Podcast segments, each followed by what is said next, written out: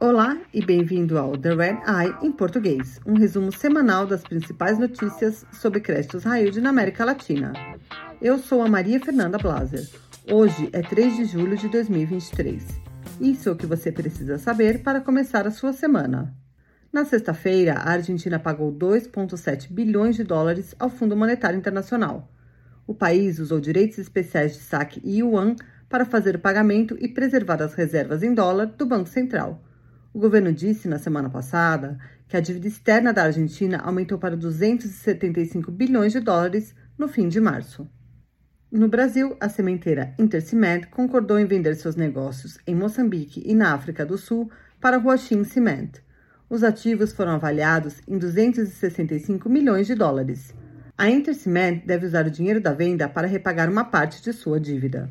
Os bondholders da petroleira estatal venezuelana PDVSA pediram uma corte que impeça a companhia de usar a sua subsidiária Citgo para financiar acordos judiciais. Os bondholders têm 2 bilhões de dólares em dívidas contra a empresa que são garantidas pela Citgo. Eles estão preocupados que a PDVSA quer extrair bilhões de dólares da Citgo para encerrar processos com outros credores.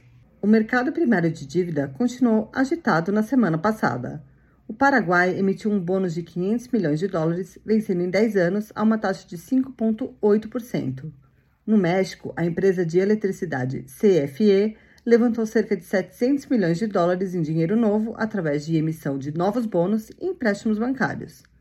A empresa emitiu 600 milhões de dólares em notas sustentáveis e emprestou 100 milhões de dólares da Agência Francesa de Desenvolvimento para serem pagos em 20 anos e financiar a primeira fase de construção da planta de energia solar Puerto Penhasco.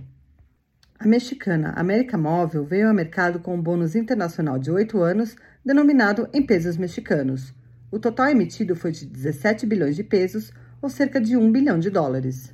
Duas estatais petroleiras emitiram mais de 3 bilhões de dólares em dívida.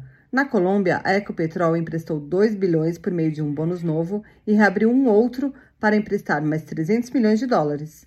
No Brasil, a Petrobras emitiu um bônus de 10 anos e emprestou 1 bilhão e 250 milhões de dólares a uma taxa de 6,6%. Em altos e baixos, a Moody's cortou o rating dos bônus da Inversiones Latin America Power de CC para C, a agência disse que a empresa de geração eólica chilena estava em risco de não pagar o serviço da dívida que vence hoje. Obrigada por ouvir The Red Eye em português. Você pode se inscrever para ouvir The Red Eye em inglês, português e espanhol em todas as plataformas. Para mais notícias exclusivas sobre o mercado de dívida emergente, acesse nosso site www.re2dintelligence.com. Até a próxima!